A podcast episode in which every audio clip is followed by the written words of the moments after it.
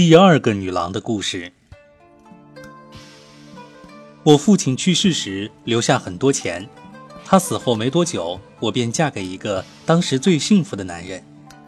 可不幸的是，我与他共同生活仅一年，他也亡故了。我从丈夫那里继承了八万迪纳尔的遗产，过着养尊处优的生活。一日，我正在家中闲坐，冷不丁，一个丑八怪似的老太婆闯进门来。只见她蓬头利齿，牙不全。眉凸眼斜，脖不正，外带鼻涕流不停，真像诗人所说：“有个年老丧门妇，魔鬼见了叫师傅，未见口中吐半言，教会招摇撞骗术，善耍花招手段强，千匹倔骡也驯服。若是料绝想撒野，一根蛛丝全缚住。”老太婆进来向我问了好，说道：“尊敬的主人。”老妇有一女儿，幼年丧父，非常可怜。今天是她大喜之日，我想劳您大驾参加小女在今夜举行的婚礼。您若去了，将使我们家蓬荜生辉；您若不去，我女儿定会垂头丧气，只有安拉可怜她了。说着，她抽抽搭搭地哭起来。并俯下身吻我的脚，再三求我。那好吧，我去。看他一把鼻涕一把泪的样子，我动了怜悯之心，答应了他的要求。太好了，他喜形于色。嗯，你准备一下，到晚饭时我来接你。说完，他吻了我的手，便乐颠颠地走了。我取出好看的衣服。梳妆打扮一番，老太婆按时来接我，欢悦地对我说：“走吧，女主人，全城有头有脸的女兵都已到了。我告诉他们你要去，他们都兴高采烈地等着你光临呢。”我穿戴整齐，带上几个婢女去出席婚礼。我们走了一会儿，来到一条小巷，这里微风习习，香气扑鼻。我们穿过一道建筑精美、大理石造的拱形大门。眼前出现一座从地面伸向云端的高大宫殿，我们停步宫门下，老太婆上前敲开了门。一进门，先是走过一条铺着地毯的回廊，廊中灯火通明，三步一盏知行灯，五步一个蜡烛台，两侧还悬挂着各式各样的珍宝，摆放着千奇百怪的金属制品。出廊步入一个大厅，其壮观与辉煌简直无与伦比。正中放着一张镶珠嵌玉的雪花大理石床，床上挂一个罗帐。只见一位有闭月羞花之貌的妙龄女子从帐中闪出，她对我说：“欢迎你，我的姐姐，你的光临对我来说是无比的荣幸和莫大的慰藉。”他接着吟道：“倘若乌羽知道这位嘉宾临门，会在他脚过的地面不住亲吻。”欣喜若狂的氛围催促他宣布热情欢迎慷慨而豪爽的客人。吟罢，他拉着我的手和他一起坐下，说：“姐姐，我有一位哥哥，是个品貌都在我之上的好小伙。自从他在一些喜庆场合一览你的芳容之后，便深深地爱上了你，朝思暮想，神魂颠倒。他给这老太婆钱，叫他设法把你叫来。”他编了我要结婚的瞎话，把你骗了来，好让他见到你。哥哥，他对你心仪已久，准备根据伊斯兰教义的规定，明媒正娶，与你结为合法夫妻。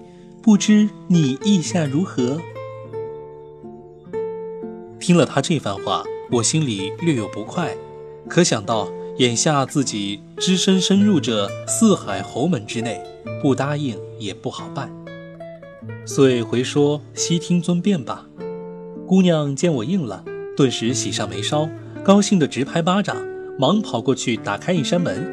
只见一位像月亮般俊秀的青年男子从门内走出，她的美貌恰如诗中所说：“一表人才出自安拉之手，广济的美貌她得天独厚，她将世间之俏全部囊括。”宇宙见了，爱得一发难收，英俊在他颊面写下证明，玉郎从中唯此一枝独秀。我一见钟情，心有所属的感觉油然而生。他过来坐在我身旁，娓娓而谈。这时，一位法官带着四个证人走进来，他们向我们致意，并坐下写好我和他的婚书。我们走后，年轻人深情地注视着我说。有道是：天下良辰美景赏心乐事，四者难并。你我今夜可谓四者俱全了。停了一下，他又道：“爱妻，趁此良宵，我想向你提出一个条件。什么条件，我的郎君？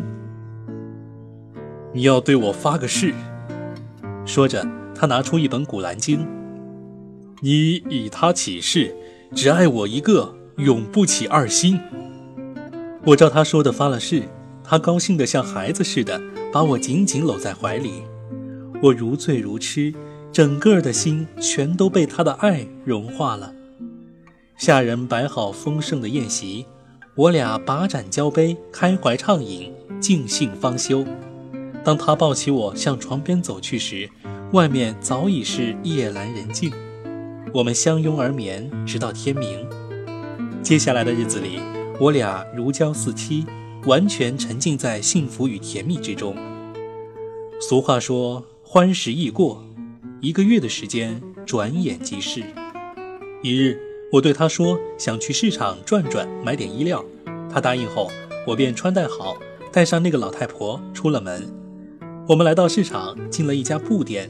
老太婆与这家店的年轻掌柜相识，对我说：“别看这小伙子年纪轻轻，可会做生意了。他父亲去世后，给他留下好多钱呢。”说完，他转向小伙子：“掌柜的，去把你这里最好的料子拿来给我家女主人看看。”他应声而去。老太婆继续喋喋不休地称赞他。我有点不耐烦，说道。我们是来买东西的，买完就回家，用不着您老在这儿夸他。年轻人把货拿出来，我挑好后付钱给他，他却分文不取，还说这是他的一点小意思，请我笑纳。我听了心里老大的不高兴，对老太婆说：“他要不收我钱，我们把布退给他就走。”别这样啊，太太，我是诚心诚意把它作为礼物送给你。只求换得在你脸上吻一下，这比我店里所有东西都美好。年轻人不怀好意地说。老太婆听了，冲他说道：“该死的，你以为亲一下就占什么便宜了？”他转身对我说：“孩子，其实让他亲一下也没什么了不起。呃，他亲你一下，你把布料拿走，你也没吃亏呀。”怎么能这样说呢？你又不是不知道，我是有夫之妇，而且还发过誓呢。没关系的，你收起这些钱，什么都别说，让他亲一下算了。老太婆说完，又是一番好言相劝，我抵不住她软磨硬泡，一时被她的花言巧语迷住心窍，竟然同意了。我用衣袍遮住旁人的视线，闭上眼睛。年轻人连忙奔过来吻我，他的嘴刚刚碰到我的腮颊，便狠狠地咬了一口，生是咬出了一块伤痕。我当时晕了过去，老太婆赶紧将我揽在怀里。等我醒来，我发现店铺早已关门上锁。老太婆在店门外抱着我，显出伤心的样子，说：“真是造孽呀，孩子，起来吧，咱们回家去。”到了家里啊，你得装成生病的样子，我会给你拿药来治伤，很快就会好的。我又躺了一会儿，然后起身往家里走去，心里乱得像一团麻，又是羞愤又是害怕。回到家中，我详作身体不适，躲进屋里。丈夫进屋关心地问道：“你这是怎么了？出了趟门？”“没什么，我挺好的。”不对，他仔细看了看我。你腮上的伤是怎么搞的？这儿可是最细皮嫩肉的地方。今天上午你同意后，我就上街去买衣料。街上人来人往，十分拥挤。一个樵夫牵着一头骆驼撞过来，我躲闪不及，被驼背上驮的柴枝刮撕了面纱，结果像你现在看到的，把脸也弄破了。城里的道路太狭窄了。我假装抱怨说。我明日就去哈里发那儿告状，他会把全城的樵夫通通绞死。请你不要这样，其实这也怨不得别人。我伤得这么厉害，是因为我后来骑的驴惊了，把我摔在地上，碰到一根木棍戳伤了脸。那我明天去找宰相左发二，告诉他这件事，让他把城里的驴夫全部斩尽杀绝。凭着安拉起誓。你千万不可鲁莽行事，我受伤也是命中注定的，难道你要为此滥杀无辜吗？我非这样做不可！他吼道。我极力劝阻，他非但不听，反而起了疑心，任我百般解释也无济于事。最后，他暴跳如雷，大喊一声，一道暗门应声而开，里面冲出七个黑奴。将我从床上抬起，扔到屋中间的地下。接着，他命其中一个坐在我头上，按住我的肩膀；另一个坐在我膝盖上，压住双脚；第三个提剑走到我身边，问道：“主人，是不是让我将他一刀两断，一半扔到底格里斯河，一半扔进幼发拉底河中去喂鱼？”说的对，这就是对爱情不忠的下场。我丈夫说完，吟了这样一首诗：如果有谁分享我的心上人，灵魂会出面禁足我的痴情，切莫要一意孤行，引火烧身。我幡然醒悟，将府中言坦陈，与对手共期爱巢，毫无裨益。纵使死亡的幽灵那样可恨。吟罢，他对站在我身边的黑奴说：“准备好，萨德。”后者闻言立即抽出宝剑，他又对我说：“说穆斯林临死前的证词吧，有什么希望和遗嘱？趁你还活着，快快讲来。”我抬头看看四周，怎么也无法相信，须臾之间，自己便从女主人变成了死到临头的贱人。我泪如泉涌，伤心地吟诵出下面的诗句：“你让我的心为爱跃起。”而自己却安然于座椅，你让我的眼为爱苦熬，而自己却陶然于梦里。你居住在我心目之间，寸中牵挂，泪水难自抑。你信誓旦旦，忠诚不渝，拥有我后又无情背弃。你漠视我的哀痛悲苦，就不怕我遭灾祸侵袭？求你在墓碑上写下，这里埋葬着爱的奴隶。但愿同病者吃人赢钱，怜悯中深悟爱的真谛。我吟过诗后，伤心至极，失声痛哭。而我丈夫听了这诗，又见我嚎啕不休，犹如火上浇油，气哼哼地吟出下面两句诗：抛弃你不是由于对爱人厌倦。只因你犯下的罪过令人心寒。假如看到甜蜜的爱有人分享，我忠诚的心田岂容他人共占？听了他的诗后，我仍然哭天抹地地向他求饶，他始终置之不理。正在这时，那老太婆走了进来，扑通一声跪在年轻人脚下，不住地吻着他的脚，说道：“我我。”我的孩子，看在我把你带大的份上，饶了这个女人吧。他并没有犯杀头之罪啊！你还年轻，我担心他死后冤魂不散，会找你算账的。说完，他老泪纵横，再三再四地为我求情。年轻人终于松了口，说：“我可以免他一死。”但必须给他留下点他后半辈子永远无法消除的痕迹。他命黑奴扯下我的衣服，自己取来一根温婆树棍，狠命抽打我的背和两肋，我被打得死去活来，觉得自己肯定活不成了。不一会儿，我就疼得失去了知觉。入夜，他又令黑奴抬起我，由老太婆带路，找到我原先住的地方，把我扔在院子里。我只有自己照料自己，弄些药来疗伤，足足养了四个月才痊愈。然后，正如你们见过的。条条伤痕留在我身上，再也去不掉了。事后，我又去过让我像做了一场梦的地方。我发现那里已成一片废墟，整条巷子被破砖烂瓦堵得难以通行。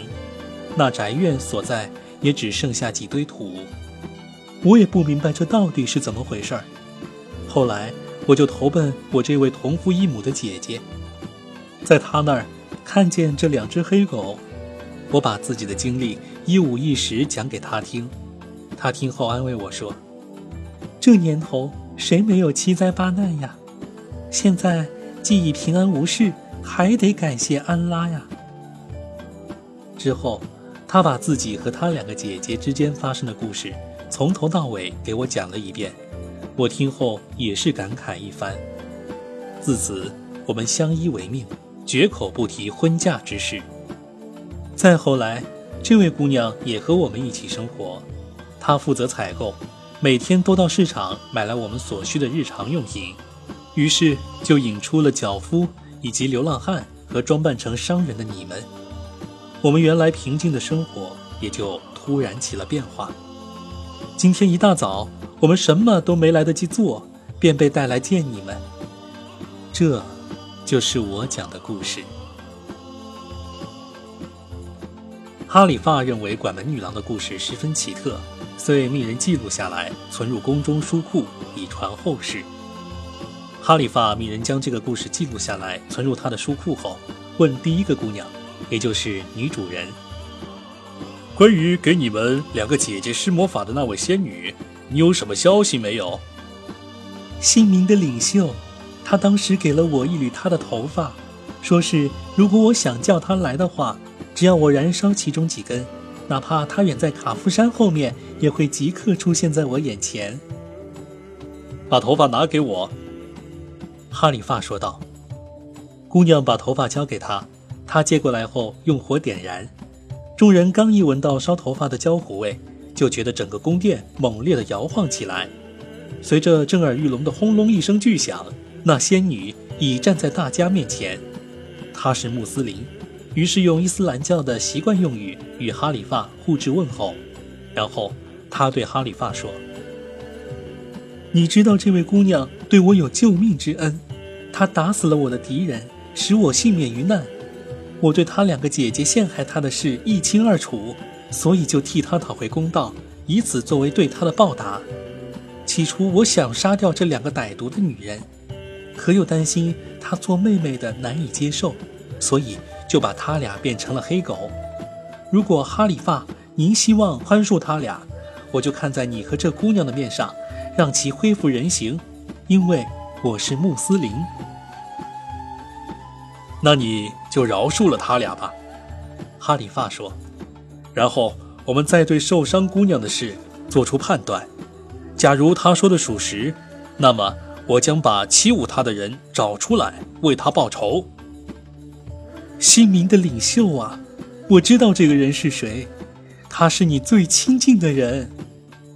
仙女说完，拿来一碗水，念过咒语后，将水洒在两条狗的脸上，并说道：“你们恢复过去的人形吧。”话音未落，两条狗立时还原成两个女人。接着，他又对哈里发说。当初抽打那位姑娘的人，正是你信赖的太子殿下。他听说她风姿如玉，便设下一计，同其结为伉俪。后来的故事，想必你已知道了。哈里发听到虐待管门女郎的正是自己的儿子，心中又惊又气，说：“赞美安拉，用我的手解救了这两只狗，现在。”就让我把这件公案也做个了结吧。话毕，他把爱子召来，问他这件事的来龙去脉。后者如实回答，与前边所说丝毫不差。于是哈里发传来法官和证人，令女主人和两个曾被变成狗的包姐，嫁给三个自称曾为王子的流浪汉为妻，封他们三人为自己的侍臣，留在巴格达的王宫里居住，并赐予一切所需之物。又令太子与曾遭他毒打的管文女郎重修旧好，再续前缘，并赏他大笔钱财，叫他建一座最好的宅院。而哈里发本人，则娶采购女郎为妻，当夜便洞房花烛，春宵共度。次日清晨，他令人腾出一处宫室，专门供他临时居住，并派众多奴婢左右服侍，还定期拨给后凤供其花销。待他的宫室建好后，再行乔迁。自此，三位巴格达姑娘各有所属，过着幸福美满的生活。好了，讲到这里呢，巴格达脚夫、三个女郎和三个流浪汉系列的故事呢就讲完了。而下一回要为你讲述一个新的故事：卡马尔王子和白都伦公主。